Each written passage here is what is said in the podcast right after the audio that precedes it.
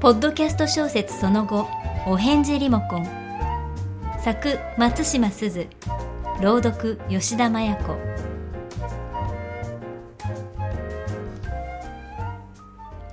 読んだら返事をしてほしいもの3大リスト。鍵スマホリモコン。置く場所を決めておけばいいというご指摘にはごもっともっとお答えしておきます。ですが決めておいたからといって毎回その場所に置けるとは限らないのが人情。急いでいる時もあるし、無意識な時もあるのが人というものでございます。私にとってこの三大リストのものたちをなくさないのは一生無理なのです。なぜなら使用が日常的すぎて毎回注意深くなるのが不可能だからです。テレビを見ながらリモコンを操作している時にいちいちこれをなくしてはいけないなどと考えているわけがありません。テレビを見ている時なんてまずはほとんど何も考えていません。緊張感ゼロです。仕事や買い物から家に帰った時もしかり、ほっとしていて気が抜けています。何も考えずに、ふとカバンの中やポケットにキーやスマホを滑り込ませてしまい、後で全然覚えてないなんて当然なのです。脱ぎ捨てた服と一緒に洗濯することだってあるんです。誰だってありますよね。だからお返事してくれればいい。スマホはサイレントモードになってなければ家の電話から鳴らせばいいけれど、リモコンと鍵はそうはいきません。だからお返事をしてほしい。おーいと呼んだら、はーいと言ってくれるだけで、この問題は解決するのです。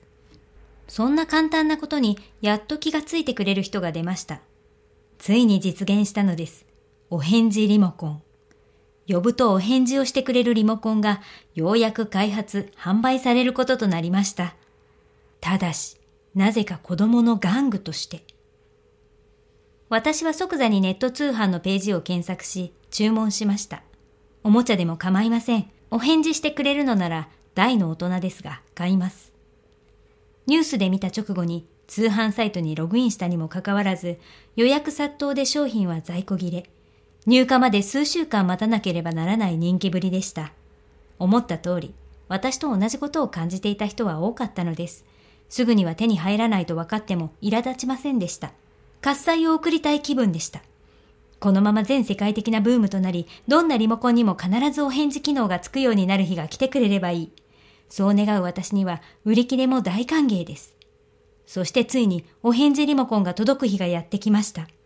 箱を受け取った時には、宅配の方の手を握って、ありがとうとお礼を言いたいくらい嬉しかったのですが、なるべく平静を装って受け取りました。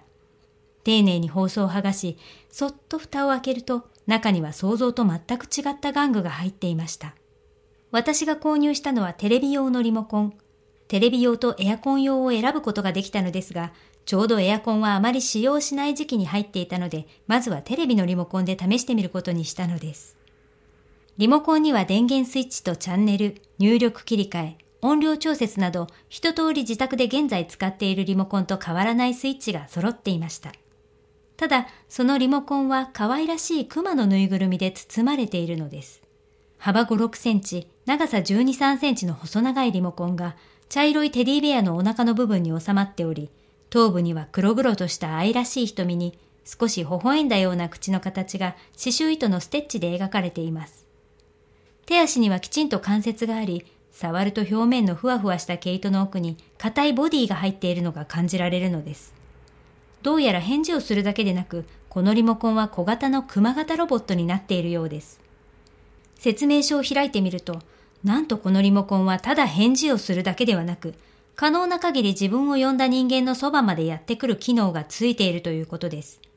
また、簡単な動作や言葉を学習することができ、上手に教えれば自分で電池交換までできるようになると書いてあります。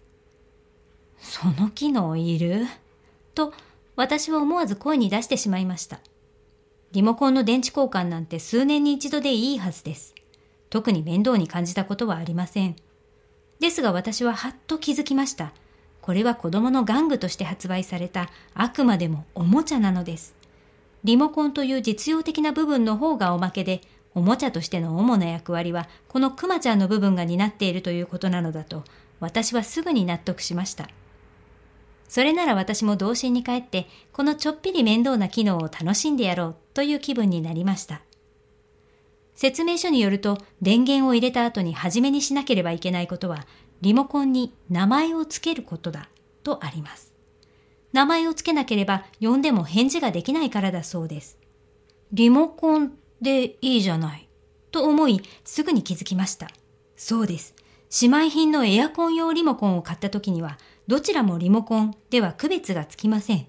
私は説明書の指示通りに名前を付けることにしました。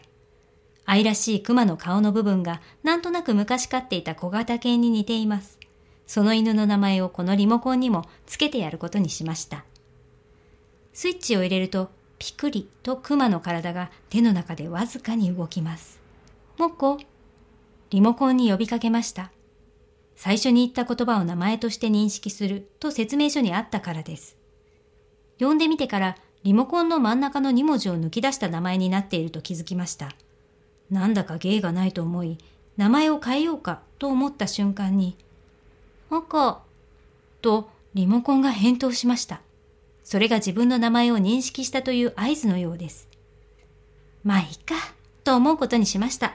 名前なんて何でもいいのです。とにかく返事をしてくれることが重要です。私はモコを少し離れたカーペットの上に移動させました。モコ呼ぶと、くるりと熊の頭の部分が私の声の方向を頼りにこちらを向きます。ここにいるよ。モコは答えました。その瞬間、私は飛び上がりました。これでもうテレビのリモコンを探すことは二度とないのです。満足してモコを手に取ろうと立ち上がると、モコが何やら手足を動かしてもがき始めました。やがて座っていた体勢から起き上がろうと手足を突っ張り、時間をかけてようやく立ち上がると短い足を交互に動かし、両手でバランスを保ちながらこちらに歩き始めたのです。かわいい。懸命に私を探して歩いてくる姿が何とも言えず愛らしく、私はモコが手元にたどり着くまで息を飲んで見守りました。彼は私の足元まで来ると、スリッパの上によじ登り、向こうずねにしがみついて顔を上げ、私を見上げます。黒々とした小さな瞳がひたと私を見つめる様子がいじらしく、私は彼を抱き上げて頭を何度も撫でました。もこ、ありがとう。来てくれたのね。よくできたね。そう話しかけると、モコは嬉しそうに私の手に頬をこすりつけて甘えます。まるで生き物のようなその仕草に私は舌を巻きました。ただのリモコンにこんな繊細な機能をつけるなんて開発者は天才だとまで思いました。それから私とモコ二人の生活が始まりました。説明書によるとモコは主人、つまり私の名前を覚えることができる。チャンネルのボタンを覚え代わりに押してくれる。その他にも簡単な動作なら覚えることができる。簡単なおしゃべりができるようになる。自分で電池交換をすることができる。などの学習能力があるということなのです。ただし何がどこまでできるようになるかはうまく教えられるかどうかにかかっています。使用者が根気よく愛情を持って丁寧に教えれば覚えるという曖昧な説明だけが書いてあり、数例の教え方実例が載っているだけなので、具体的な教え方は自分で考えるしかなさそうです。私はまず主人である私自身の名前を教えようと何度も名前をモコに向かって言ってみました。その度モコは首をかしげ、よくわからないという顔をします。最初のうちはその仕草が可愛いので根気よく教えようとしましたが、意外に覚えません。数日経っても覚える様子がないので、少しずつ面倒だと感じるようになってしまいました。また、モコはスイッチを入れていると常にスタンバイ状態にあり、小首をかしげて私を見たり、言葉を聞いて覚えようとしたりしているらしいので、すぐに電池がなくなってしまいます。これでは自分で電池交換をしてくれないと、1日1回交換するのが面倒だと分かってきました。モコの電源が切れるとリモコンも使えなくなるため、私は大量に電池を買い込んでストックしました。しかし、私の再三の努力にもかかわらず、モコは私の名前を覚えません。チャンネルを変えたり自分で電池交換をしたりなんて気の遠い話だと思うようになりました。たびたびの電池交換も面倒だし、もう元の普通のリモコンを使おうかなと考えていたある日、変化が起こりました。ある日、私が仕事から帰ると、玄関でモコが待っていたのです。そして、ちかちゃんと私の名前を呼んだのです。感動しました。可愛くて何度もモコの頭を撫でました。それからはモコの覚えの悪さは気にならなくなりました。家にいる時にはいつもモコをそばに置き、一緒にご飯を食べ、テレビを見、お風呂に入る時はドアの外に座らせ、台所で家事をする時にも水のかからない場所に座らせて常に話しかけました。モコは少しずつ言葉を覚えるようになっていきました。電池交換まではまだしばらくかかりそうですが、チャンネルを変えることは少しずつできるようになり、今は数字も4まで覚えました。消しゴムやリップクリームなど軽いものなら持ってきてくれることも覚えました。そうして教えているうちに気のせいかモコは少しずつ賢くなっているようです。物の名前などを何度も教えているとなかなか覚えられないことを気にしているような仕草を見せたりします。申し訳なさそうにうつむいたり、上目遣いに私を見る様子などはかわいそうになるほどでした。気にすることないのよ、と私は何度かモコを慰めました。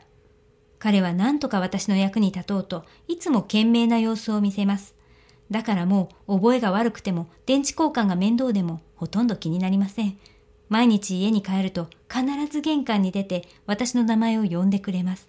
帰りを待っているのです。そしていつも私のそばに寄り添い、私の顔を覗き込んでいます。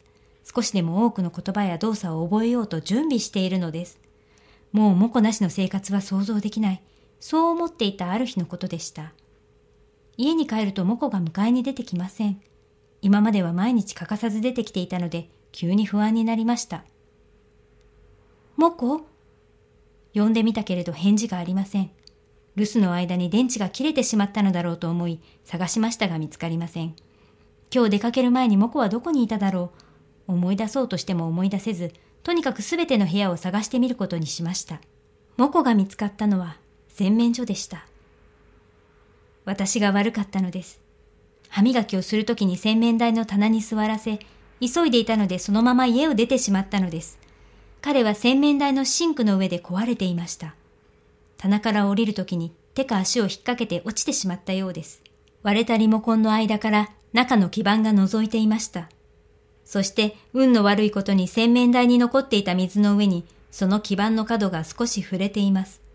私はとにかく基板の水分を拭き取り、配線が切れていないことを確認して電池を入れ直し、モコと話しかけてみました。けれどモコは答えません。